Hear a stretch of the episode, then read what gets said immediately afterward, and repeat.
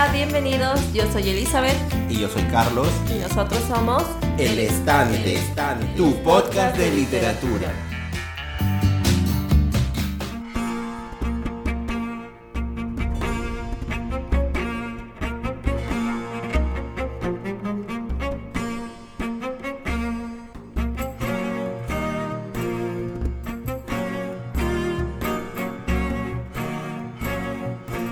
Hola gente, espero que estén bien. Hola. Estamos un poco felices el haber acabado con el último cuento de El Caballero de los Siete Reinos, titulado El Caballero Misterioso, ¿no? De George R. No estamos felices. ¿Por qué no estás feliz? Bueno, personalmente me había encariñado bastante con los personajes, con Duncan, ¿no? Y ahora no, no sabemos cuánto vamos a esperar para el siguiente cuento. Claro, o sea, yo estaba diciendo que festejamos no porque estemos contentos que haya acabado, ¿no? Sino simplemente porque, bueno, pues hay que celebrar.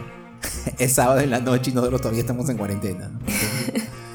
claro. Sí. Y bueno, en nuestros dos episodios anteriores ya les habíamos comentado, ¿no? Varios datos importantes que al final van a servir bastante para poder entender mejor estos cuentos, ¿no? Así es. Entonces, como están ambientados hace 100 años, antes de los hechos del Juego de Trono, tenemos otros reyes, otros príncipes, conflictos, todo. Entonces, si ustedes nos siguen en nuestro Facebook o en Instagram, Elizabeth subió dos imágenes, ¿no? Con pequeños resúmenes, ¿no? Sobre quién era el rey, quiénes son los príncipes, quienes participaron también en la rebelión, ¿no? Por si necesitan, porque en verdad nosotros a veces tenemos estos datos aquí apuntados aparte para no confundirnos.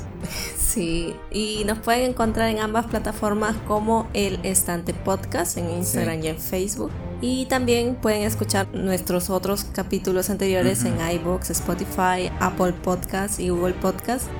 Y escribirnos también al email el.estante.podcast.gmail.com y recuerden que durante todo este capítulo, a partir de ahora, vamos a comentar con spoilers, ¿no? Porque es un cuento, es corto y no podemos hacer parte sin spoiler. Claro, y además en verdad necesitamos saber qué pasó en los dos cuentos anteriores. Aunque se hace siempre mucha referencia, siempre hablan, ah, que Duncan es muy alto y de que él fue caballero, cómo se convirtió en caballero. También hay bastante referencia a quién es, es porque se, se, corta el pelo, porque es calvo y todo eso de ahí, ¿no? Siempre se hace bastante referencia. Como que, o sea, a veces yo pienso, uno puede leerlo, puede leer el tercer, el segundo cuento sin leer los anteriores. Aparentemente están escritos como que para que tú siempre sepas quiénes son estos personajes. Más que para que alguien nuevo lo lea, y creo que es más para recordar que había pasado. Claro. Porque siempre menciona cosas hechos anteriores, ¿no? y, se van complementando, ¿no? Como vamos a ir viendo. Exacto.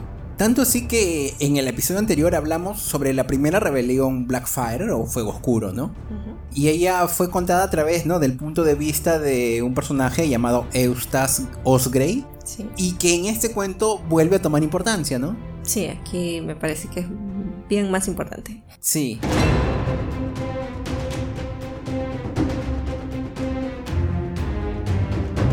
A modo de resumen, entonces podemos decir que Daemon Blackfire era un hijo bastardo del antiguo rey Aegon IV Targaryen. Sí. Que, bueno, ya habíamos dicho que antes de morir él había reconocido a todos sus hijos bastardos. Y entonces Daemon, que era tan hábil en las peleas, con la espada y todo eso, empezaría esta rebelión, ¿no? Para tomar el lugar del trono. Y así entonces se van a formar dos bandos. El dragón rojo, que está a cargo del heredero Daeron II, porque... El heredero legítimo. Claro, el heredero legítimo al trono porque el, estandarte, ¿no? Su, su escudo, ¿no? Su escudo es este, un dragón rojo sobre fondo negro. Clásico Targaryen. Claro. Y por el otro lado tenemos a Daemon Blackfire, que es el dragón negro con fondo rojo. Entonces van a ver personas que pelearon por este dragón negro, que como fue el caso ¿no? del libro segundo, que fue Stone Osgrey, como mencionaste. Sí. Y aquí vamos a encontrar más. Claro. Recordemos que Daemon él heredó ¿no? de, de este rey la famosa espada Blackfire o Fuego Oscuro y que muchos lo tomaban como el símbolo de los reyes, ¿no? Entonces por eso muchos se aliaron ¿no? a, esta rebelión. Sí, sí, sí. Dicen que mientras Daemon era un guerrero y todo eso, Daeron, que era el legítimo, no el hijo legítimo, le terminan llamando, creo, el culto, no el sabio. Él era una persona que era más letrada, buscaba consejos de los sabios, exacto, y que bueno, él fue el que unió a Dorne. Muchos tampoco lo vieron eso con buenos ojos, pero entonces la gente quería a un militar, por así decirlo, ¿no? Sí. Hay una cosa más que la verdad, claro, lo leí en el cuento, pero yo no había prestado tanta atención y tú siempre decías, no, oye, pero fíjate, de acá. Y entonces yo comencé a revisar un poco más. Tú hablabas sobre el conflicto entre la casa Blackwood y Bracken, ¿no? Eh, entonces, ¿puedes resumir un poquito? Claro, porque, o sea, esta historia entre ellos nos dicen desde el primer cuento, ¿no? En la que Otto Bracken había matado en un torneo a Quentin Blackwood que él es Lord de Raventry Hall o Árbol de Cuervos.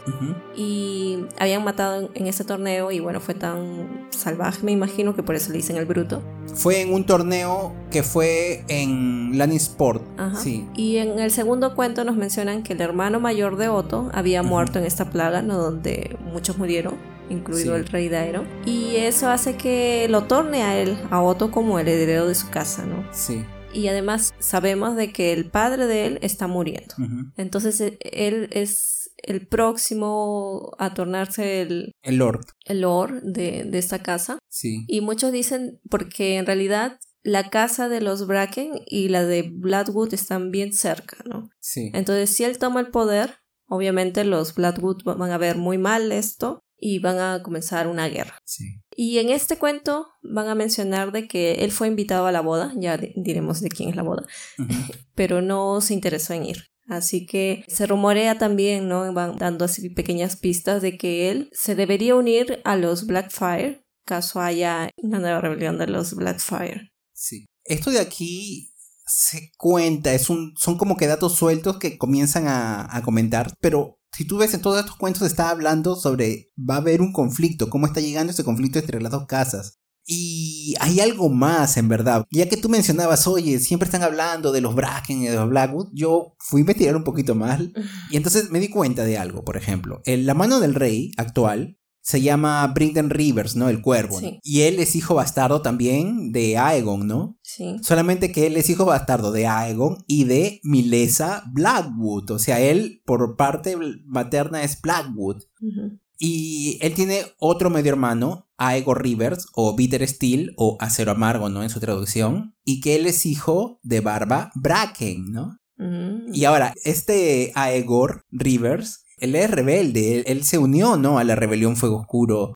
Entonces, tú ves que aquí, antes, desde antes, ya se dice que ya había una tensión entre estas dos casas, es un poco famosa. Pero tú ves de que ahora hay algo entre la mano del rey y los rebeldes. Claro, algo más grande. Claro, eso es mucho más, muchísimo más grande. Pero aparte, lo de, lo de Otto, haber matado a Lord, también es importante. Y, se comenta, ¿no? De que el hecho de que el cuervo sea parte de Blackwood, él no va a detener si hay una guerra. E iría a favor también de los... Claro, él, en verdad él iría a favor de la venganza de los Blackwood. Entonces yo estoy con la duda, ¿qué va a pasar con la casa Bracken, ¿no? Nosotros sabemos que este conflicto entre casas, ¿no? Estas intrigas, ¿no? Son el corazón de Westeros, creo, ¿no? Por ejemplo, hay un juego, no sé si, si llegué a mencionar, que hay un juego que se llama A Telltale Game Series de Game of Thrones, no. Ya, bueno, entonces se narra el conflicto entre dos casas que son del norte, la casa Forrester y la casa White Hill, ¿no? Las casas existen, ellas han sido mencionadas en los libros, pero obviamente en este juego hacen toda una trama entre ellas, también son dos casas vecinas enemigas, ¿no? Entonces vemos que este mundo de, de Westeros es un mundo muy rico donde se pueden explorar todos esos conflictos. Claro, de hecho sí. Incluso eso lo vemos en la saga de Hielo y Fuego, ¿no? Claro, por eso digo de que, de que estas intrigas no son el, el alma de Game of Thrones. Sí.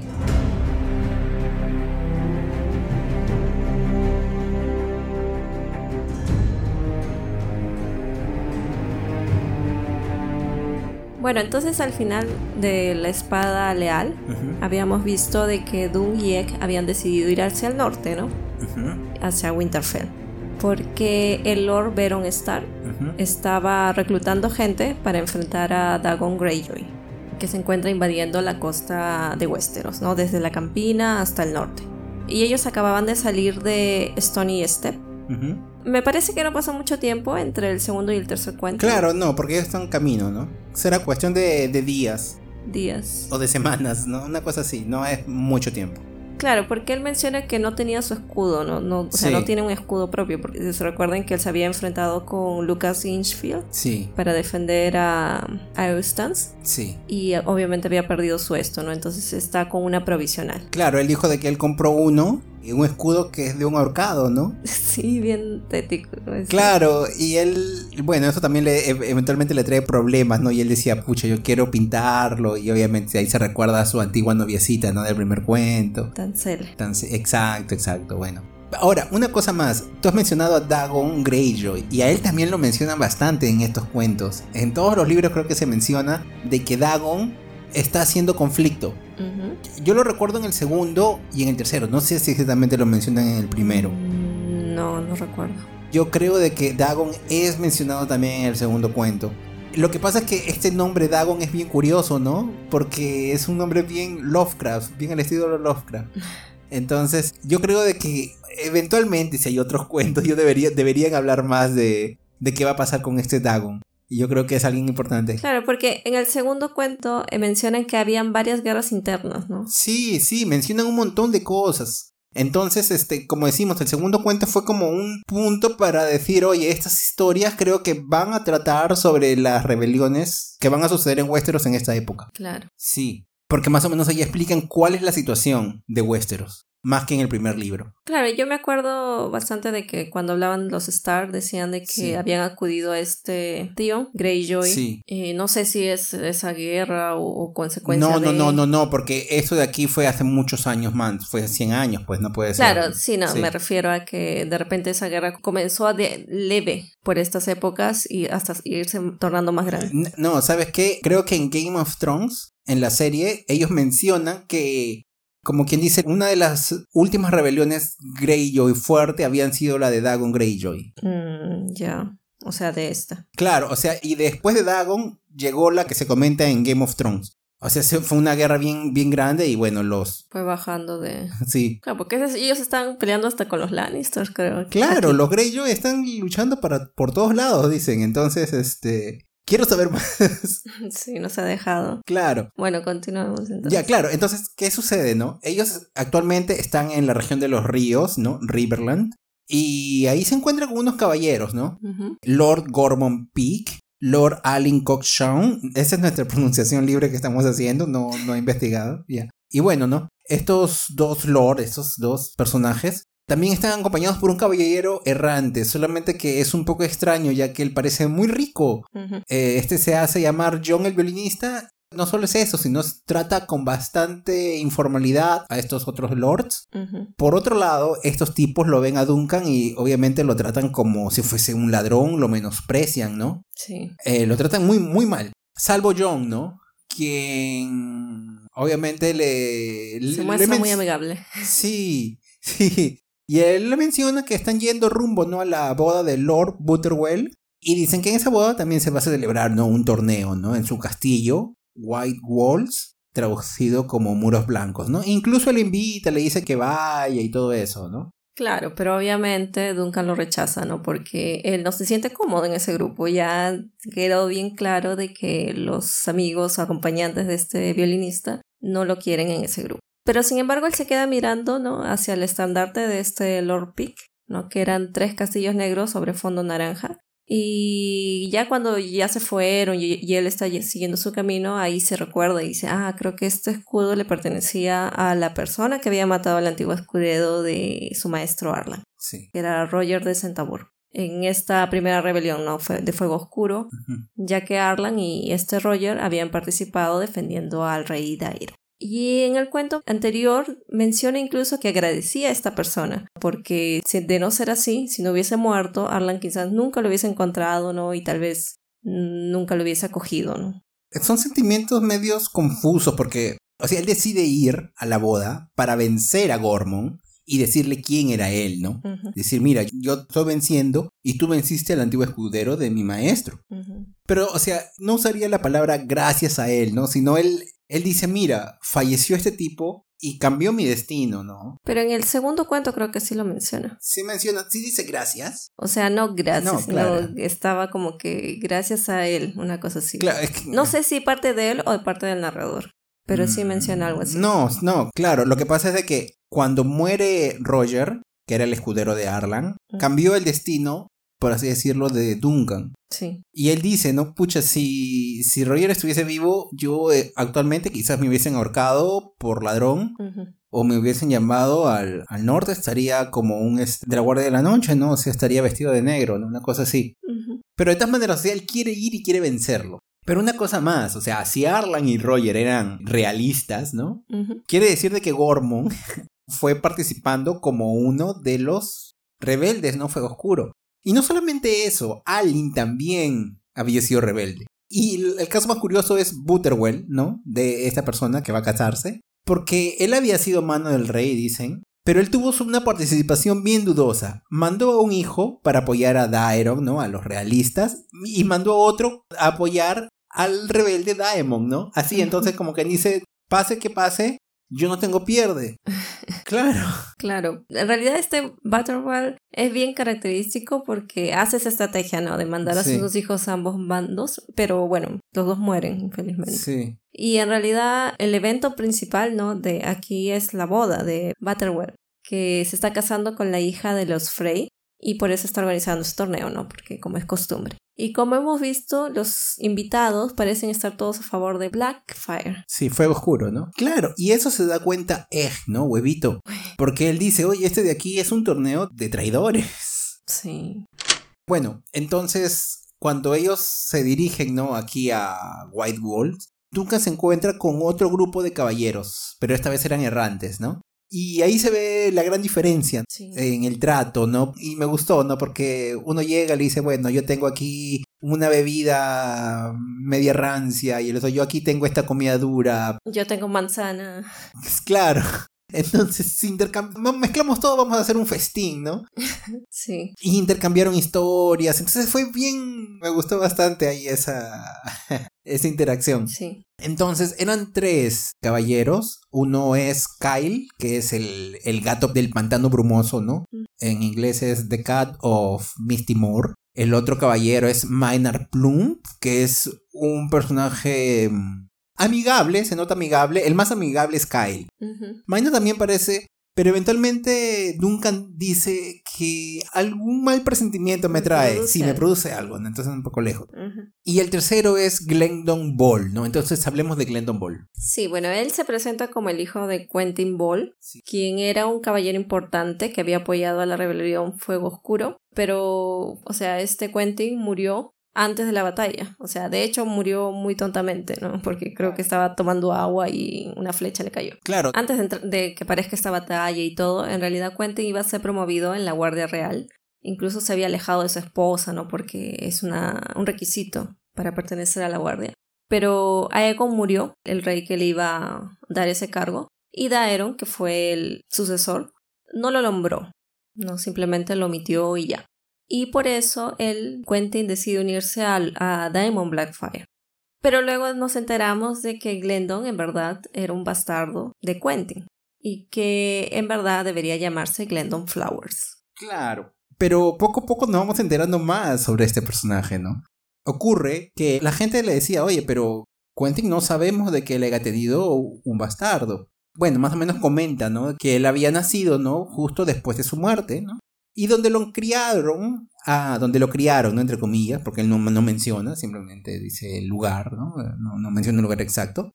Pero él dice que había un escudero un poco ya viejo, ¿no? Y que él enseñó, ¿no? Todas las artes de la caballería, ¿no? Pero este que escudero no podía consagrarlo, claro, no podía armarlo.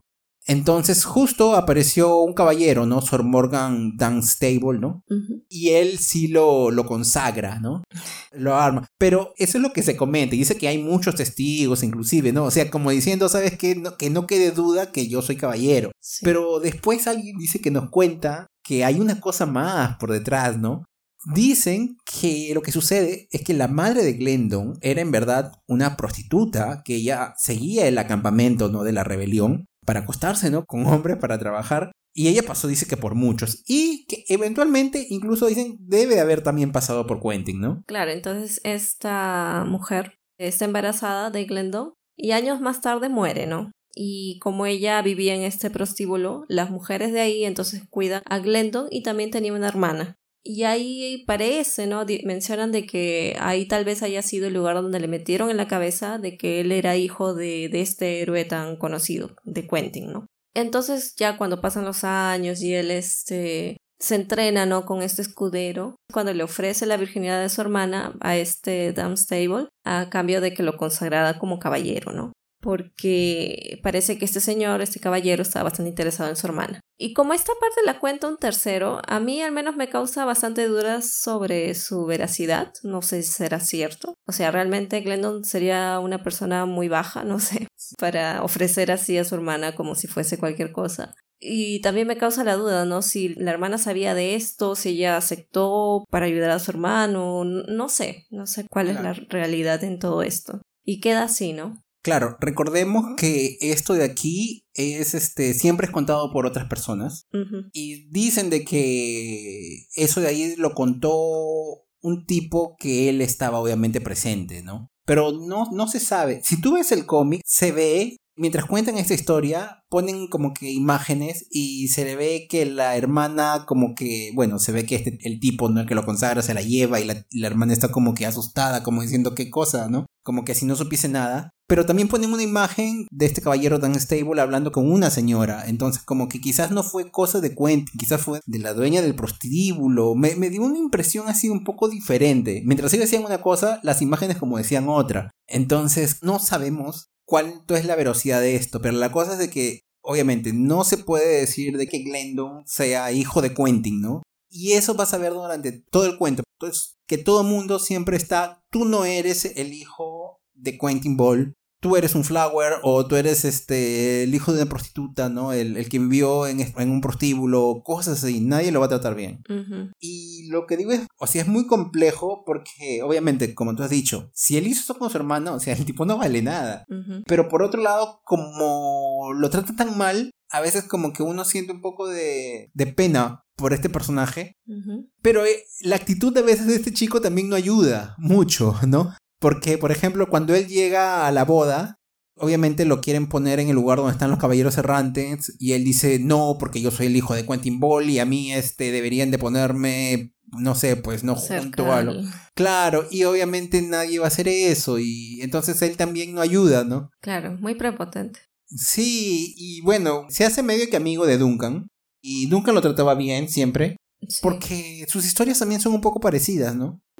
Pero a veces él también, ¿no? Como que a veces nunca le decía algo y él como que lo malinterpretaba, pero luego decía, no, disculpa y cosas así. O sea, es un personaje bien, está bien conflictuado, con muchos problemas, obviamente, ¿no? Y como dije, al principio, en el primer cuento, recordemos que nadie creía de que Duncan era caballero, ¿no? Y es un poco parecido, ¿no? Que Glendon, ¿no? No, no saben si él es caballero, si él es hijo. Entonces como que hay ciertas analogías, ¿no? Por eso Duncan tiene tanta empatía por él. Y bueno, el objetivo de Glendon es ganar el torneo, ¿no? Él quiere ganar y así demostrar de que es hijo de Quentin Ball, ¿no? Claro, demostrar que heredó esas habilidades. Exacto, sí. Bueno, entonces como comentamos en esta boda, ¿no? De nobles, que se celebra ahí este torneo, pero el premio que lo va a llevar este el ganador no es nada más ni nada menos que un huevo de dragón, ¿no? Que es de escamas rojas. Pero ahí nunca se pregunta, ¿no? ¿Cómo es que este Baderwell consiguió este huevo de dragón? Y lo que comentan también es de que fue una herencia de familia por parte de su abuelo, ¿no? Porque él había hospedado al rey Aegon y como él tenía tres hijas, se acostó con las hijas y entonces, bueno, le da su huevo. por los buenos servicios, ¿no? Ah. Pero ahí tú ves, ¿no? O sea, en principio, tú ves la actitud de Quentin, que es un chico de un bajo nivel social, por así decirlo. Y en principio, bueno, se dice de que él hizo eso y con su hermana y nadie lo ve bien. Pero por otro lado, el abuelo de Butterwell prácticamente dejó que el rey se acueste con sus tres hijas Y eso se vio bien, tanto que él muestra el huevo. Entonces, ahí se ve, ¿no? Es hipocresía también, ¿no? Creo yo. Sí. Ah, bueno, una cosa curiosa es que Egg menciona, ¿no? Que él también tiene un huevo de dragón, ¿no? Pero no, o sea, no solo él, ¿no? Todos sus hermanos. Sí. Y que incluso algunos habían profetizado de que uno de los huevos eclosionaría de nuevo, ¿no? Daemon, ¿no? Que fue el que en el segundo cuento había soñado con que Duncan mataba a un dragón. Sí, pero creo que también su tío, ¿no? Que es el actual rey, dice que él había leído sobre alguna profecía. También habían leído una profecía de que un- uno de los huevos iba a eclosionar. Probablemente varios estaban Sí. soñando eso. Bueno, al final no, sí, ¿no? Si no se han visto Game of Thrones. Pero es uno. Entonces, ¿será que uno de estos huevos es el mismo de los que tiene Daenerys? Tú preguntaste eso, ¿no? Sí, yo quería saber, no sé. No, no, no se dice, no, no se dice nada, ¿no? Pero sería curioso. Claro, a ver, ¿cómo eran los huevos de Daenerys? No, los huevos, lo- uno era negro, otro era verde y el otro era dorado, creo. Bueno, acá ves, puse huevos de Daenerys ya, y sal- sale, bueno, de la serie, ¿no? sí. Sale uno verde. Ah, es que mira, el negro tiene tonos de rojo. Entonces Ajá. no, no Ah, sé, ya, ya. pero Claro, ellos dicen rojo porque quizás es rojo medio negro, ¿no? queda la duda. Claro. Sí, pero sería curioso si esa profecía fuese verdad, ¿no? O sea, sabemos de que cuestión de profecías, visiones como que a veces son verdaderas, entonces, ¿será que uno de estos huevos llegó hasta, ¿no? Daenerys? O alguno de los hermanos, ¿no? Claro. O sea, de Egg, tal vez el huevo de. No, claro, porque los huevos de Daenerys, ella los recibe de un comerciante, en esos. Pero nunca se menciona cómo él consiguió, ¿no? Él supuestamente dice que los compró, una cosa así, pero huevos de dragón también son una cosa rara.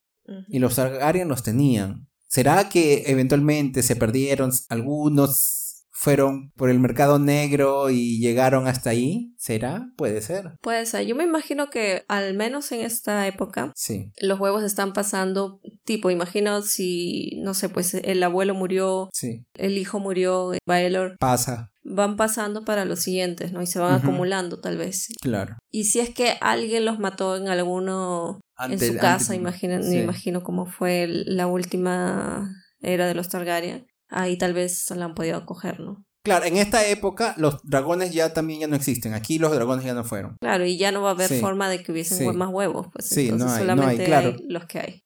Exacto.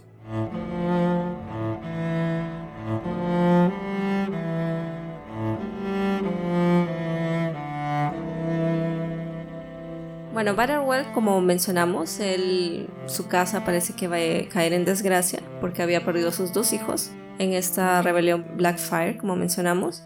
Y entonces está medio desesperado por casarse, ¿no? Y tener otro hijo. Porque si él no tiene otro hijo, su nombre va a desaparecer. Exacto. Y la esposa será una de las hijas de Lord Frey, ¿no? Y bueno, aquí también, ¿no? Siempre por un tercero habla, ¿no?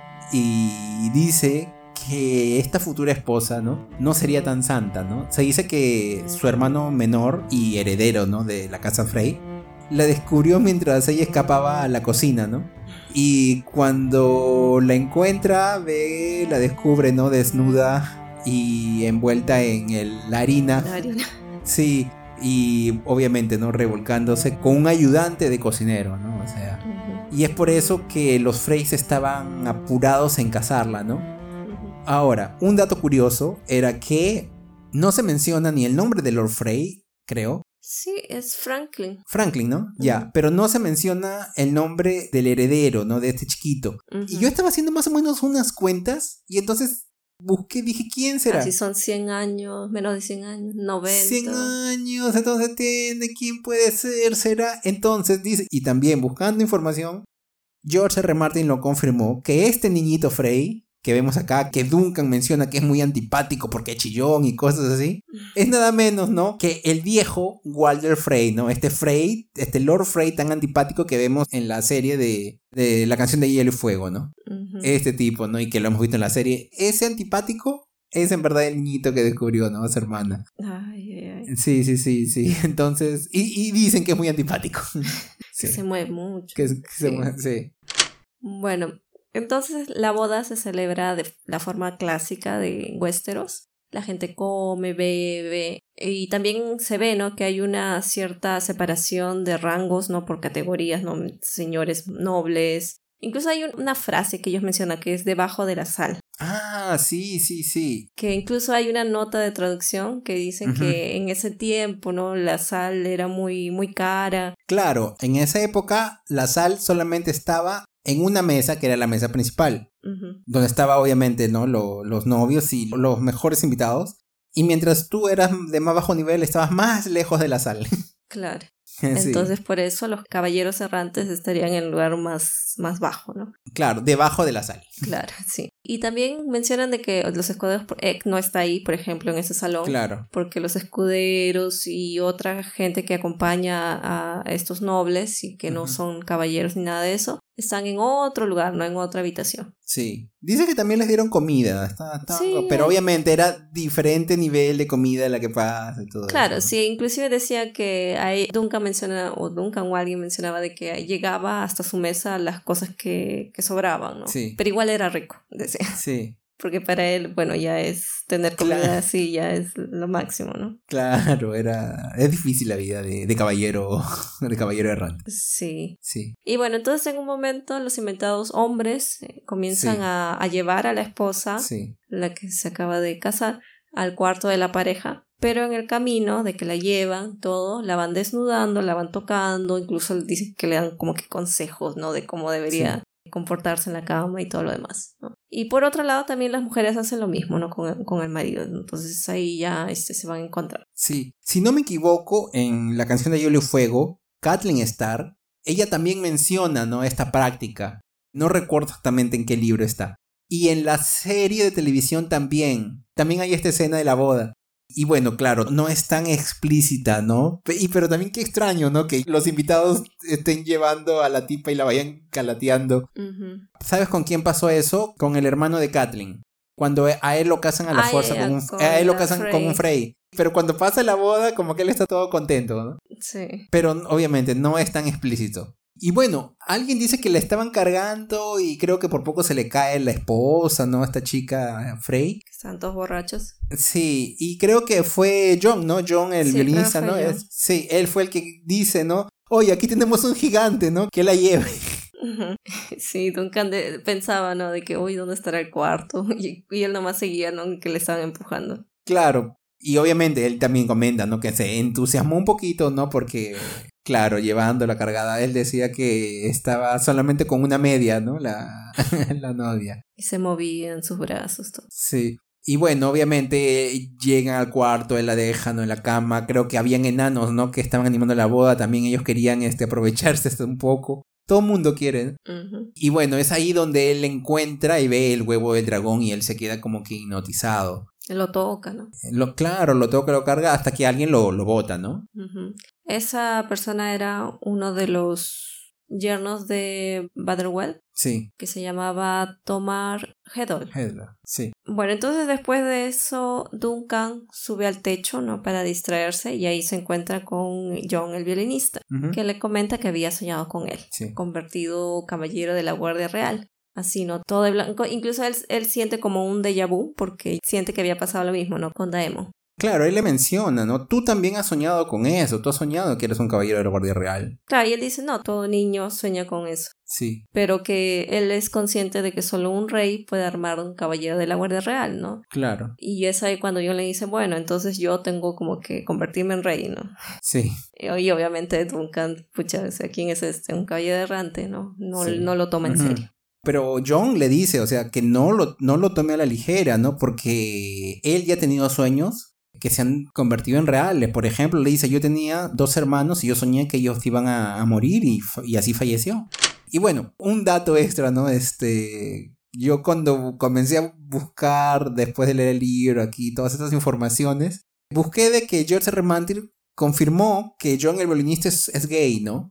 Entonces, cuando tú sabes que el personaje es gay, tú ves que sus conversas tienen poco de otro sentido, ¿no? Incluso él, en un momento, Duncan dice que él se sintió incómodo de cómo lo tocaba John. Sí. Y bueno, por ejemplo, en la serie, nosotros, por ejemplo, vemos que a Renly Baratheon, ¿no? Que en la serie, obviamente, se mostró explícitamente que él era gay, ¿no? Pero en los libros no, no, no fue así, ¿no? Porque ahí en los libros comentan, ah, que a René le gustan mucho las ropas, que le gusta vestirse bien, siempre estar muy arreglado. Que es metrosexual. Claro, quería una guardia real que no sea solo blancos, no tenían que tener todos los colores del arco iris, cosas así, ¿no? Y obviamente que él siempre estaba con mucho interés por Loras y obviamente Loras también tiene un gran interés por Renly. Entonces era una cosa así, bien discreta, ¿no? Lo que se menciona. Y si tú lees el cómic, como que eso se pierde, pero en el cuento hay todos esos detallitos, ¿no? Que le dice, oye, como que este tipo como que se emociona y le dice, ven, tu semi-espada, luchemos espada contra espada. no dice exacto así, ¿no? O sea, dice, préstame tu espada o dame tu espada, no sé. sí, me raro. A pesar de que sí entiendo esto de, de John, yo creo que todavía para algunas personas pasaría esto desapercibido, porque tampoco es que sea tan directo con Duncan, nunca le dice, oye, qué guapo estás, ni nada por el estilo, simplemente son cosas bien sutiles, ¿no? Y lo vemos bastante interesada en Duncan, ¿no? Uno podría pensar, bueno, que él es grande, es, fuerte y lo puede defender de cualquier cosa. Es bueno tener a Duncan de aliado, ¿no? Para también causar cierta impresión. Claro, pero también está eso. Si tú tienes una visión de que el tipo se va a convertir en, un miembro de la Guardia Real, oye, yo quiero ser su amigo. Entonces no sabemos cuáles son exactamente las intenciones y de hecho tampoco sabemos, ¿no? O sea, o sea terminamos el cuento y todavía no, no sabemos cuál fue No, claro, no, no se dice eso, pero como yo te dije, yo leí el cómic y yo no noté así nada, nada, nada, nada. Claro, es que justo en el cómic yo también justo lo estaba comparando y ahí no mostraron que John le estaba tocando el hombro. Porque en el cuento sí dice, él le tocó el hombro y lo comenzó a masajear. Y es ahí cuando Duncan se siente incómodo y, se aleja, no se sacude el hombro y, se aleja. Que sí lo demuestra explícitamente en la narración, ¿no? Claro. Y como mencionaste, ¿no? Muchas conversaciones de doble sentido, de que hay una parte en la que Duncan dice, estoy tan borracho como un perro. Y él le dice, semi perro, ¿no? Como que aquí vamos a divertirnos toda la noche. que así le dice. Entonces, pero es como que sé mi perro, dame tu lanza. Eh, y son como así, pero después lo complementa con otras cosas y uno dice, mm, qué raro, bueno. ya, bueno, claro. Pero bueno, hay, hay más cosas ahí. Claro, él confirmó por algo, ¿no? Él lo habrá dicho por algo.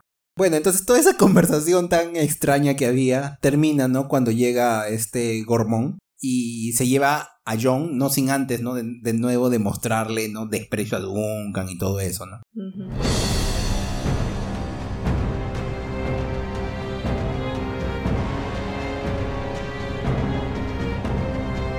Y bueno, al día siguiente empieza el torneo. Los grandes nombres, ¿no? Son John el violinista, este tipo, y Glendon Ball, ¿no? Que sorprendió a todos.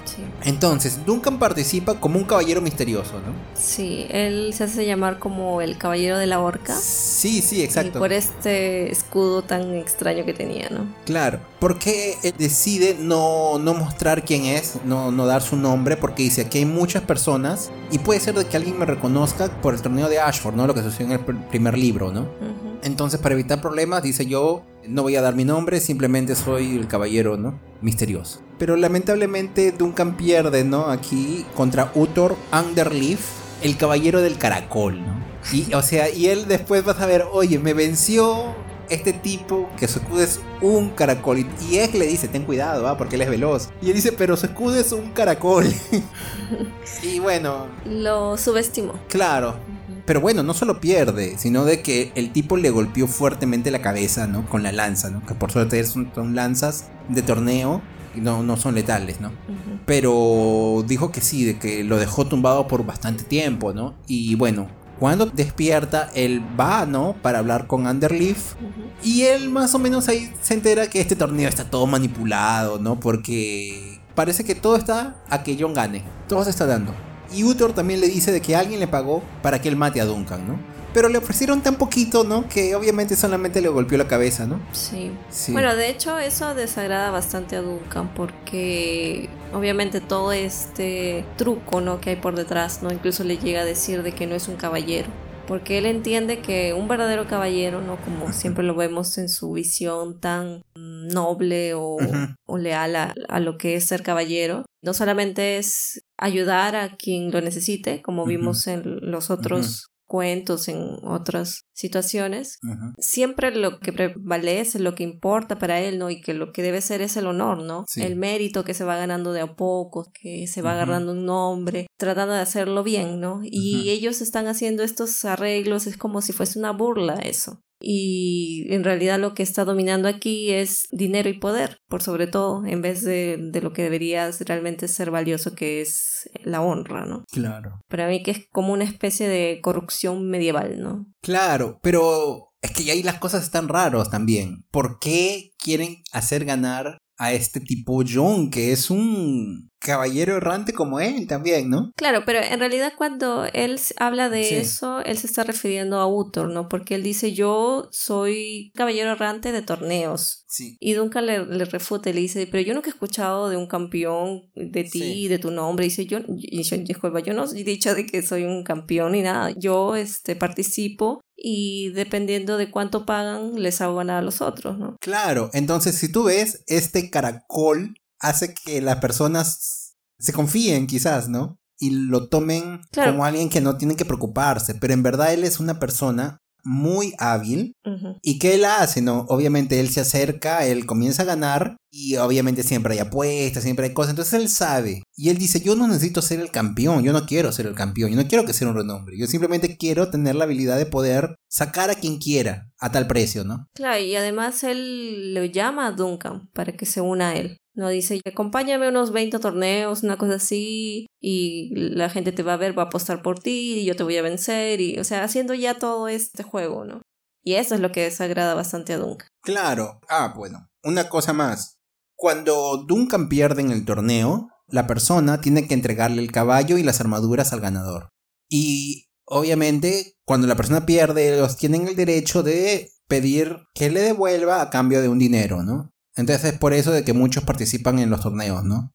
Porque así también pueden ganar un dinero, ¿no? Obviamente Duncan no tiene dinero, él no tiene eso. Entonces, y si él perdía en la primera, él perdía todo. Sí. Perdía el caballo, la armadura y no tiene cómo recuperar las cosas. Y entonces las pierde, ¿no? Y él más o menos juega con esa idea. Y, y él le dice, cuidado, mejor no participes, porque si tú pierdes, pierdes todo. Bueno, entonces Duncan, eh, sí, perdió y no quiere someterse a, a esa trampa, ¿no? Pero además, por ejemplo, antes, Duncan ya le había comentado a Egg, ¿no? De que si él perdía, era, lo mejor era que Egg regrese con su padre, ¿no? Con su padre Maekar. Y que se entrene con alguien que sea más capaz. Y Egg le dice, no, no, que yo quiero que tú seas mi maestro. Obviamente, porque, no sé, pues ellos ya son como hermanos, ¿no? Y Egg le dice, no, yo puedo pedir que me pida prestado siendo yo un Targaryen, ¿no? Y obviamente le dice, no, no hagas eso porque no te presentes como Targaryen, eso es peligroso, ¿no? Pero bueno, cuando Duncan escucha de que hay alguien que quiere matarlo, obviamente él no solamente se preocupa por él, o sea, lo que él más se preocupa es por Egg, ¿no? Y entonces él dice, no, voy a buscarlo y no lo encuentra, no lo encuentra, lo busca por otro lado y nada, ¿no? Entonces ya comienza a temer por la vida, ¿no? Y bueno, aparece este tipo Gormon, este antipático, y él acusa a Glendon de haber robado el huevo de dragón de Butterwell, ¿no? Claro, ahí este Duncan piensa de que iban a decir que él fue el ladrón. Porque él han robado el huevo, llega, ¿no? Y dice, ¿quién ha sido? Y él señala y piensa, pucha, ahora de nuevo estoy en algo. Pero no era al otro, no a Glendon. Claro, porque él dice, a mí me han visto, las personas vieron que yo agarré el huevo y lo agarró porque obviamente se, se quedó asombrado, ¿no? Pero sabemos que él no es ladrón. Pero ahora, Glendon tampoco puede ser, ¿no? Porque él es el mejor competidor. Todo parece eh, está dirigido a de que él va a ganar. E incluso creo que se menciona, Glendon menciona de que ya le habían ofrecido dinero para que él pierda contra John. Sí. Solamente que él no quiso. Entonces le dijeron como que, oye, ¿sabes qué? Tú no tienes ningún amigo. En cambio, John tiene muchos amigos, le dice. Y bueno, ahí fue medio que bonito porque Duncan ahí le dice, no, no, tú tienes un amigo, yo soy tu amigo, ¿no? Y dos si es que encuentro a Sí, sí. Claro, entonces por eso Duncan quiere tratar de defenderlo, ¿no? Porque comenzó a recordar cómo él también lo habían acusado. ¿Cómo es ser un caballero sin ningún amigo, ¿no? Claro. Acusado sin sin... le buscó la ayuda de todos y, no, no la encontró, ¿no? Pero en eso que iba a defenderlo, Aparece Allen. Sí, aparece Allen, ese otro caballero, ese otro lord. Sí, que bastante amigo de John, el violinista, y le dice que sabe dónde está Egg, ¿no? Entonces eh, decide acompañarlo, pero en el camino se van alejando y Duncan ya tiene un mal presentimiento, ¿no? Porque además él está desarmado, ¿no? Porque recuerden que él dejó su espada, su escudo, todo en, en la carpa de Uthor. Hasta que llega a un lugar medio oscuro donde había un pozo, ¿no? Y Allen intenta lanzarlo a Duncan al pozo. Pero obviamente Duncan es más hábil y todo y consigue defenderse. Porque justo en, en las orillas del pozo había como que una, piedra, suelta. Ajá. Y entonces él la agarra y lo golpea, ¿no? Y lo lanza al pozo a. Y es ahí donde aparece, ¿no? Maynard Plum, ¿no? Este otro caballero que Duncan decía que era un poco extraño, ¿no? Y bueno, este tipo le dice a Duncan que él sí sabe dónde está Eb, ¿no? Le dice, ¿no? Que Ek está en el septo, aunque siempre decía, ¿no? Ek está con los dioses. Entonces eso preocupó bastante a Duncan, ¿no? Sí. asusta y hasta que una le dice, este, dime dónde están. Bueno, le dice, bueno, ahí está Egg y también le recomienda, ¿no? Oye, que se vaya porque aquí hay otra cosa, aquí hay, hay algo mucho más y que el cuervo, el cuervo, ¿no? Sabe, ¿no? ¿Qué está pasando?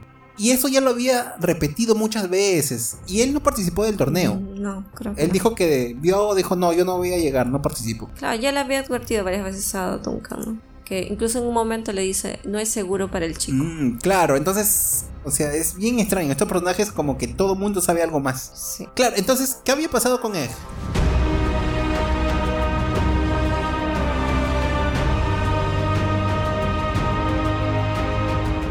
Sí, bueno, como era de esperarse, Ed trató de ayudar a Duncan. Se reveló, entonces usó esta. Sí. Eh, demostrando que él es un Targaryen ante Butterwell y Frey. el Lord Frey que estaban ahí. Y en ese momento que lo capturan, él había recordado, o sea, Egg recordó las palabras que le había contado su padre, que una vez el cuervo había dicho de que es mejor ser asustador que sentirse asustado. Y por eso él toma la iniciativa, ¿no? Para hacer que ellos se asusten, pues, ¿no? Para que les tenga miedo y le dice de que él junto con Duncan habían sido enviados por su padre Maekar para espiarlos, ¿no? Porque ya sabía que algo ahí estaba, se estaba tramando y que pronto llegaría su ejército. Y funcionó, o sea, le creyeron, por eso Frey huyó rápidamente, se fue, se despidió. Este, felicidades Butterway, me voy. Y Butterway se fue asustado a rezar el septo. Claro, y él decía como que yo no soy culpable, yo no sé nada y me han obligado. Me, obligaron. Hay una cosa bien curiosa porque se dice que en este septo hay varias velas encendidas para los dioses, ¿no? los siete. Claro, para los siete. Y tú sabes que hay un dios que se llama el extraño que representa más o menos la muerte, una cosa así. Y dice que solamente hay una vela. Y a mí me pareció curioso, pero y más adelante voy a decir mi teoría sobre la vela. Ok. Ya. Y bueno, Duncan, él medio que le robó su espada a, a Uthor porque decía, necesito la espada. Y bueno, quiere defender a Egg. Aparece el yerno, ¿no? De Butterwell, que era Thomas Hedley, dijiste, ¿no? Sí. Y bueno, eh, obviamente luchan y bueno, Duncan logra vencer, lo mata, creo, ¿no? Sí, lo mata. Sí. Y bueno, entonces él va hacia donde está John, ¿no? El violinista, ¿no? Y lo desenmascara, le dice, ¿sabe? ya él se había dado cuenta ya vio que John, o sea, él, él, tenía pelo negro, pero él decía, él tiene los ojos de, Egg. Sí. Claro, ¿no? Y le dice, ¿no? Oye, que tú eres Daemon Fuego Oscuro. Y lo llama Rey, le dijo, ¿no? Y este Daemon, dos Fuego Oscuro, Daemon segundo, él es el tercer hijo, ¿no? De Daemon. Y bueno, él le dice de que lo están queriendo hacer ganar, ¿no? Por trampa, ¿no? Y bueno, John se indigna, ¿no?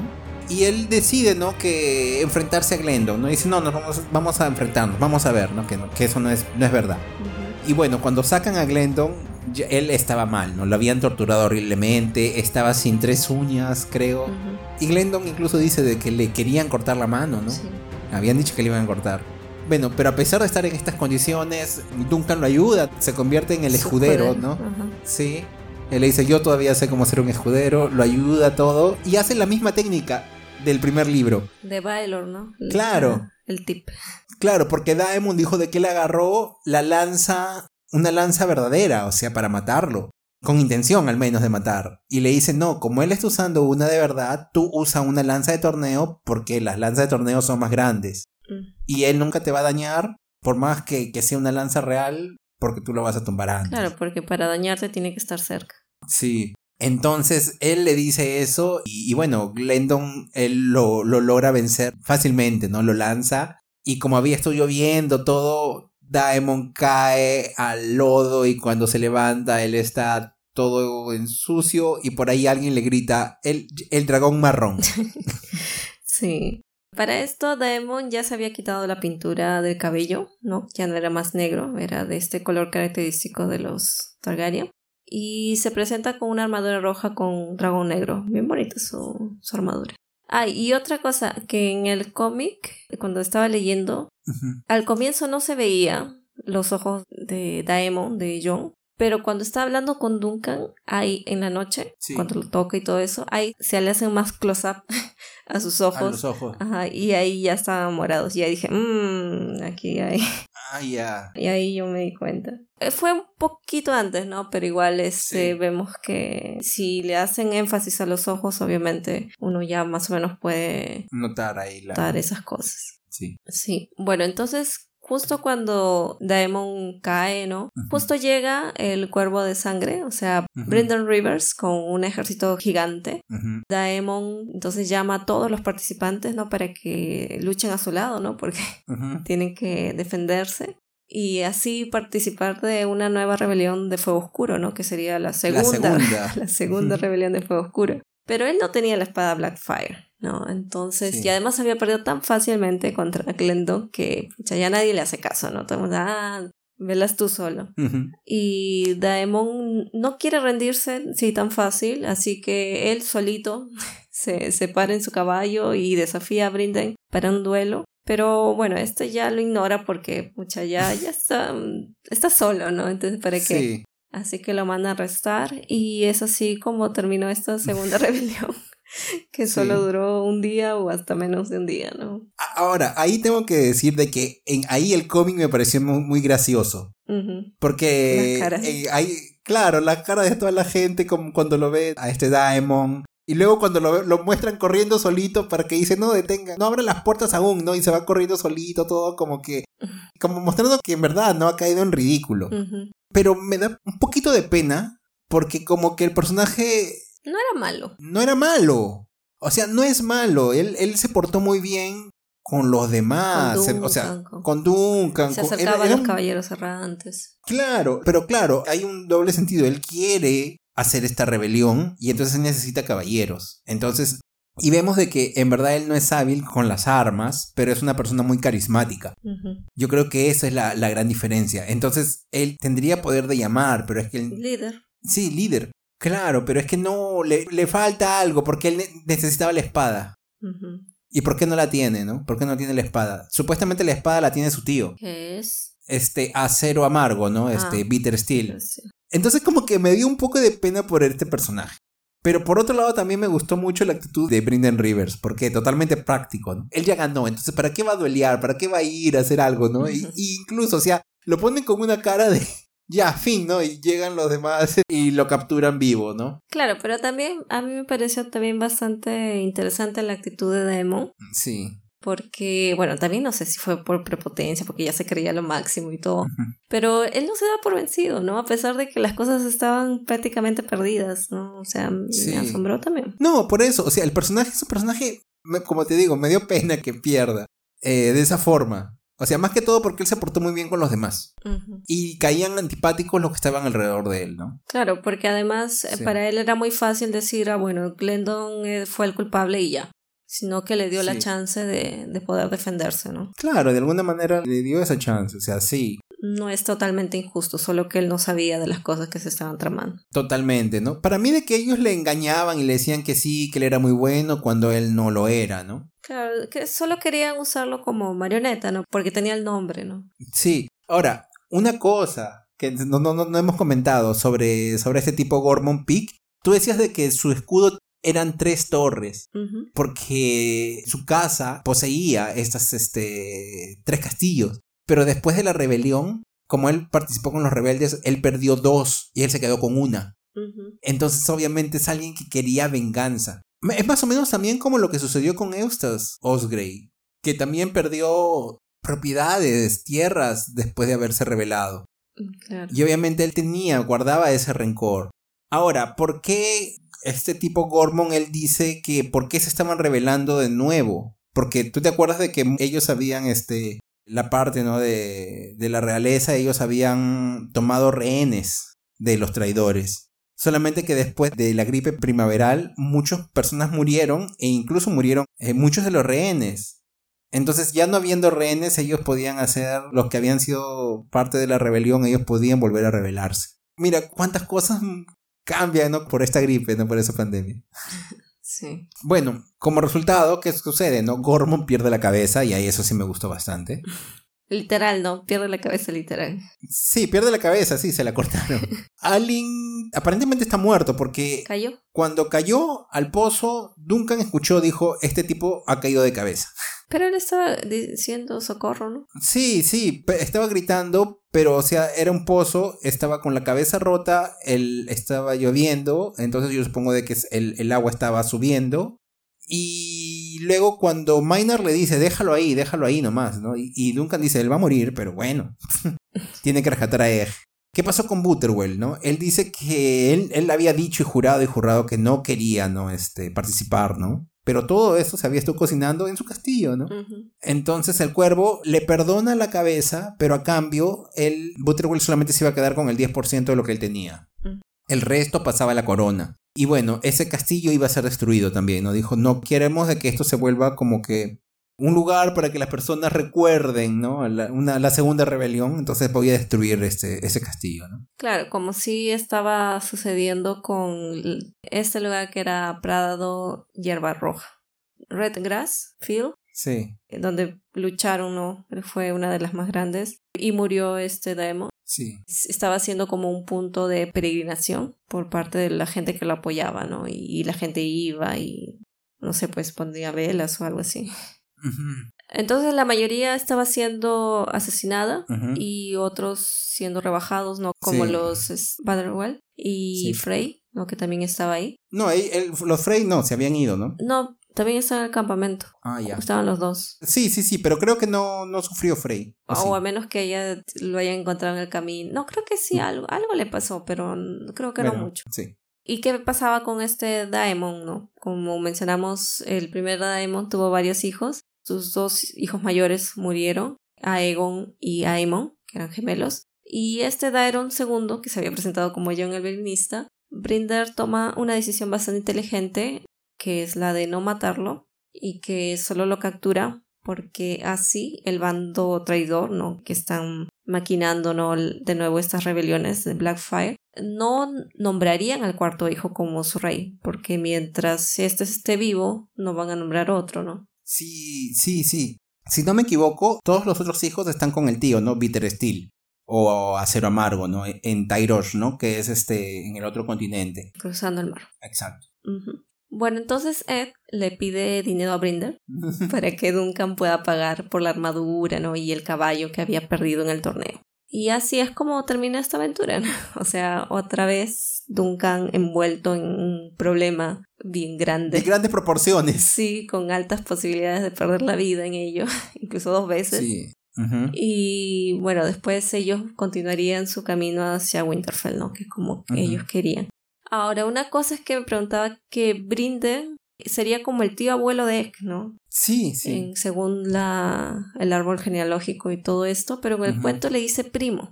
Y eso me pareció bastante raro. No sé si es una forma cariñosa, no sé, de llamarse tipo pariente o algo así.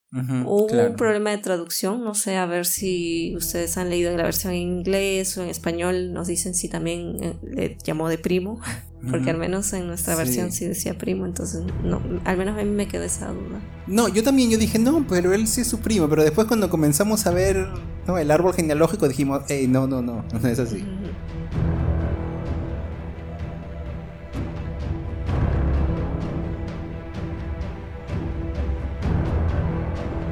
Ya, ahora, dos cosas a tratar. Primer punto. ¿Quién es el caballero misterioso, no? Todos los títulos siempre hacen referencia hasta ahora a Duncan, ¿no? El caballero errante, ¿no? Porque es como él se convierte en uno. la espada leal, ¿no? Pues, porque él juró lealtad, ¿no? y brindó servicio a este caballero, Eustace Osgrey. Sí. Y entonces uno dirá, bueno, el caballero misterioso hace alusión a que Duncan participa en el torneo como un caballero misterioso, caballero de la horca. No quiere que sepan su nombre y todo eso.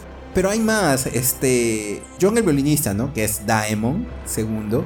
Él también en algún momento él dice, yo soy el caballero misterioso. Claro, él dice una cosa como que el caballero misterioso prevalecerá contra todos los desafiantes, ¿no? Sí. Haciendo referencia a ese torneo. Y yo no sé si Duncan hubiese utilizado ese término de llamarse a sí mismo caballero misterioso. Yo creo que él lo usó por influencia porque Daemon ya lo había como que mencionado, ¿no? Sí, pero por ejemplo, hay, hay muchos torneos en Westeros, siempre han habido, y en muchos torneos ya se dieron muchos casos de caballeros que entran sin mostrarse el nombre. Claro. Y hay siempre historias, ¿no? Sobre eso, ¿no? El caballero misterioso, el caballero que llegó y venció. ¿Quién habría sido esta persona? Cosas así. Claro, o sea, una cosa es que te llamen de caballero misterioso y una cosa es que él mismo se autollame se autollame, misterioso. Eso es lo que voy, porque llamarse yo soy misteriosa es como que tener mucha autoestima de mí misma que yo causo mucho misterio. claro. Por eso digo, nunca no creo que usaría ese término para referirse a sí mismo. Él tal vez si hubiese querido no, de repente me reconocen, entonces este, voy a usar otro nombre, nada más, sin, sin llamarse misterioso. Por eso me, me, pareció que íbamos por ahí. Ya, pero hay otra opción, que es este Maynard Plum, ¿no? Este caballero errante, ¿no? Que participó de la boda, pero no participó del torneo y cosas así. Y yo te digo por esto, ¿no? Él tiene bastante información sobre el cuervo de sangre. Y él dice, hay algo extraño aquí, hay algo raro en esta boda, ¿no? Y le dice a Duncan, tú eres una buena persona, vete, llévate a ese niño, a Egg, ¿no? Y eh, bueno, lo que me pareció extraño fue esto de aquí, que cuando este Maynard aparece para ayudar a Duncan, ¿no? Después de que arrojó a Allen, ¿no? Al pozo, Duncan dice que él lo, cuando él lo ve en la lluvia, él dice que él vio a una persona pálida y con un solo ojo. ¿Quién es pálido y tiene un solo ojo? Es el cuervo.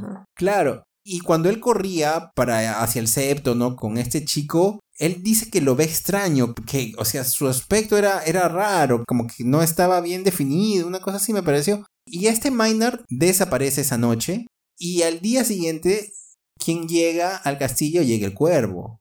Hay algunas personas que teorizan que quizás este Maynard Plum era el mismo cuervo, solamente que estaba usando algún, alguna magia, ¿no? Sí, o sea, al inicio Duncan habíamos comentado, ¿no? De que él sentía algo negativo con respecto a él, como que no le daba buena espina. Cuando me comentabas eso, ¿no? De que era posible, de que el cuervo podría ser él, que tomaba la apariencia de este Maynard, a mí se me vino a la mente el, este personaje que había enseñado a Arya, en la serie estoy hablando porque no sé cómo es en el libro. Sí. Este que le se llama El hombre sin rostro. Exacto, sí. Entonces yo pienso, si es posible en el mundo de Game of Thrones, también hay altas posibilidades de que existe ese tipo de magia aquí, ¿no? Sí, sí. Porque es el mismo mundo en todo caso. Sí, sí, sí. Eh, entonces parece válida esa, esa opción. Claro, tú decías de que, bueno, puede ser también que sea un espía.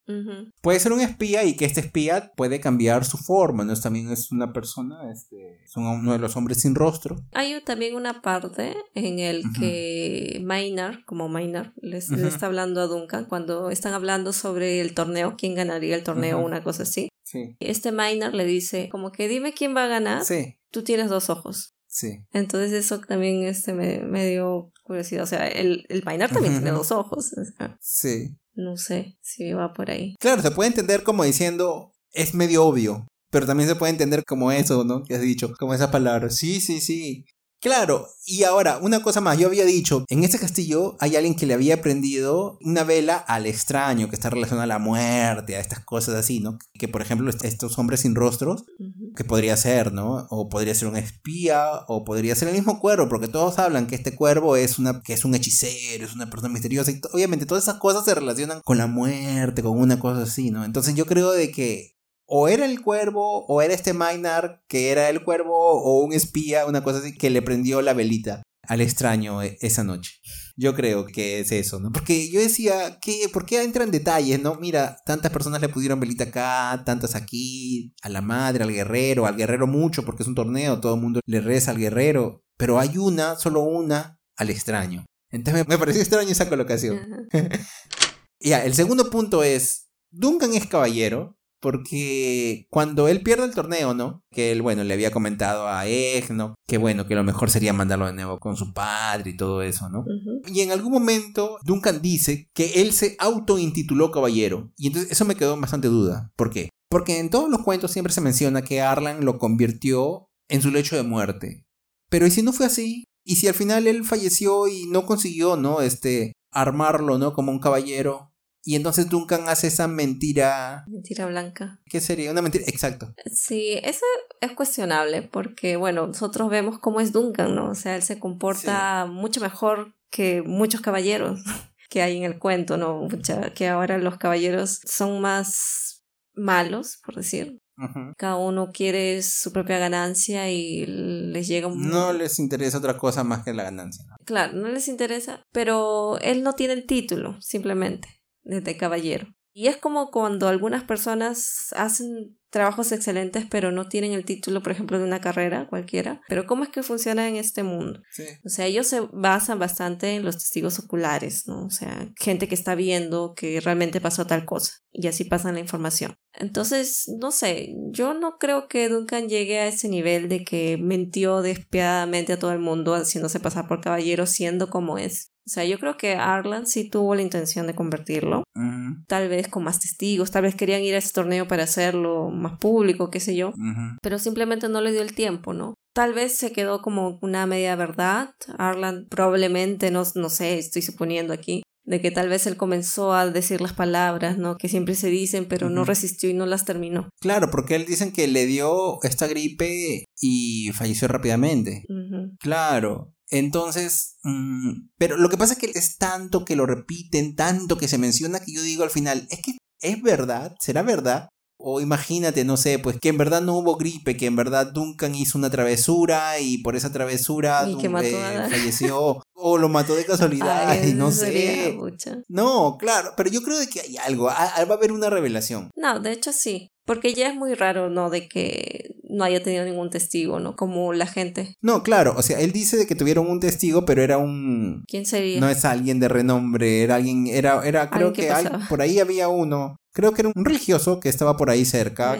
Que lo logran llamar, sí, pero o sea, no, no sé, pues algo va a haber. Yo, yo creo que va a haber así una quiebra de, de expectativa. Y ahora nos ponen que Duncan es el malo de todo. Mm, puede ser, no sé.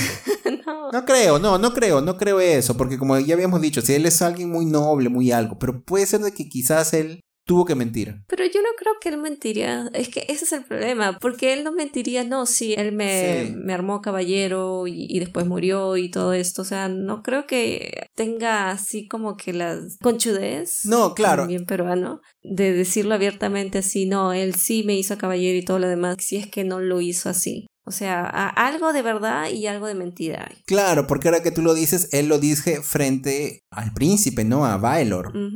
Y entonces yo no creo de que le haya mentido a Baelor. Claro, ya, por ahí se desbarata. Pero yo creo de que alguna cosita va a haber. Tiene que haber algo ahí. Algo tiene que haber. Algo, más. Algo más, algo más. Ya.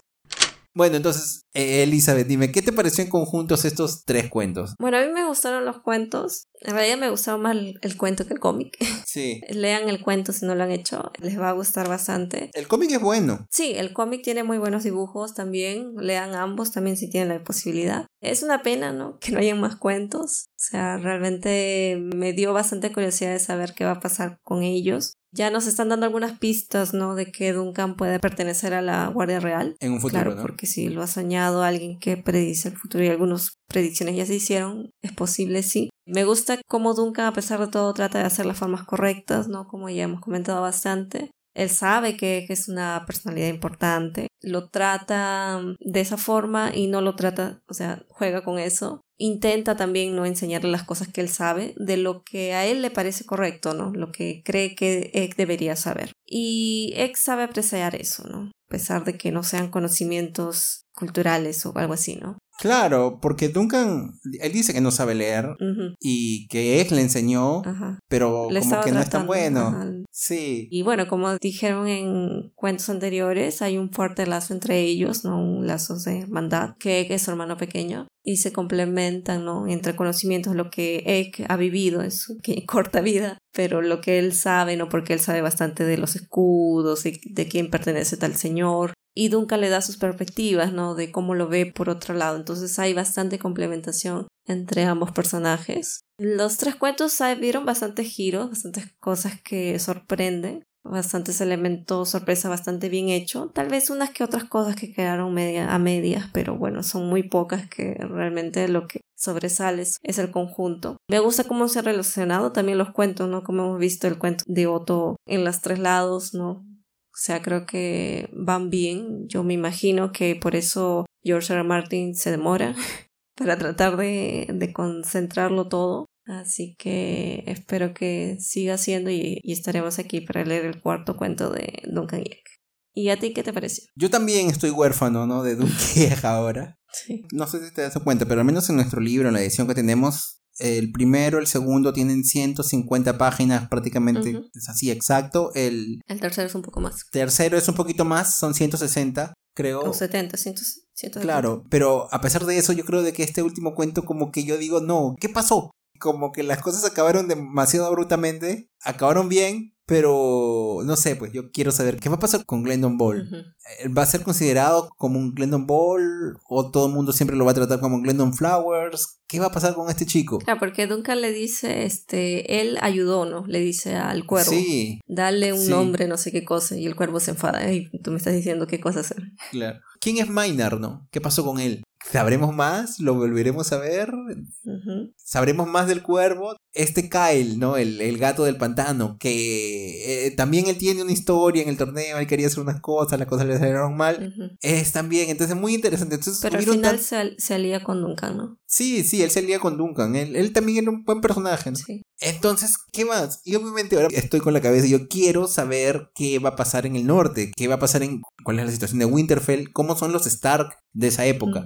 Y bueno, obviamente da mucha pena saber de que este libro ya fue publicado hace... Este último cuento fue publicado hace 10 años, ¿no? Ya pasó 10 años y... No tenemos el... Claro, y tú sabes que hace poco habló George R. Martin diciendo que que él está avanzando muy bien en esta cuarentena, está aprovechando, está escribiendo bastante. Sí, escribe, escribe. Sí, el sexto libro, pero que habló también del cuento, del cuarto cuento, que él tendría que hacerlo después del sexto. Mm. Entonces, yo no sé, o sea, tú dices, bueno, pero es que el cuento es más rapidito, pero quizás él, él va a soltar algo que es mejor soltarlo después de leer el sexto, no sé. Pero bueno, Sí, estoy así, pero sabe, o sea, lo bueno es que yo sé de que hay mucha información de que George R. Martin está escribiendo, otros libros aparte, ¿no? De la canción de Hielo y Fuego. Y yo como que le tenía un poco de miedo en querer leerlos porque decía, no, quizás me haga un spoiler, quizás me haga una cosa así. Pero no, o sea, él está escribiendo cosas que están en otras épocas que enriquecen este mundo, ¿no?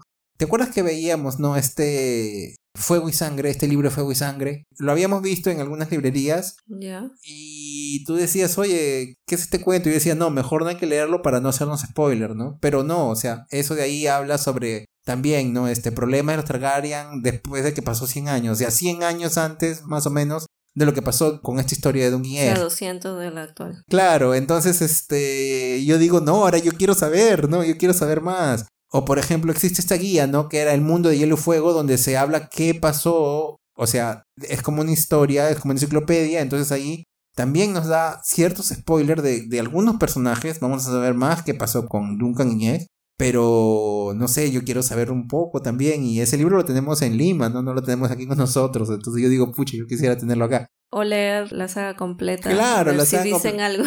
Claro, volver. No, tú, tú sabes de que hay ciertas menciones a, Claro, por eso, para ir completando a ver, los espacios. Claro, para, para completar, exacto, exacto. No, sí, sí, o sea, ahora vamos a, a, pasar otras cosas, otros cuentos, otros cómics y todo eso aquí, pero tenemos que regresar también a la saga principal, ¿no? Este, me emocionaron mucho estos cuentos. Sí, también. Y bueno, para el próximo programa, entonces, ¿qué tenemos?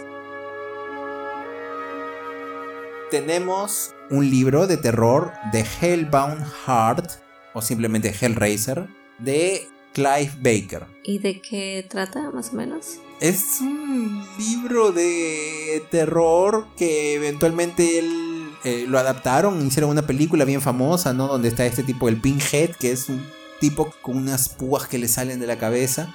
Eh, es un personaje bien icónico. ¿Es tipo eh, Viernes 13 o una cosa así? Mm, no, no, no, no. No es, no es un Viernes 13. No es, no es, no es.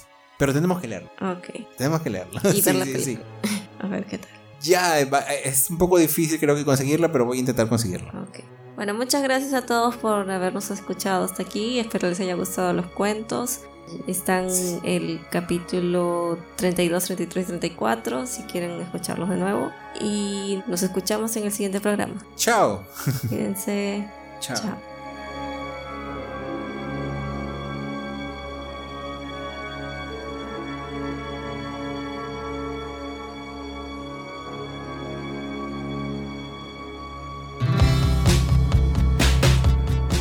Estante, tu podcast de literatura.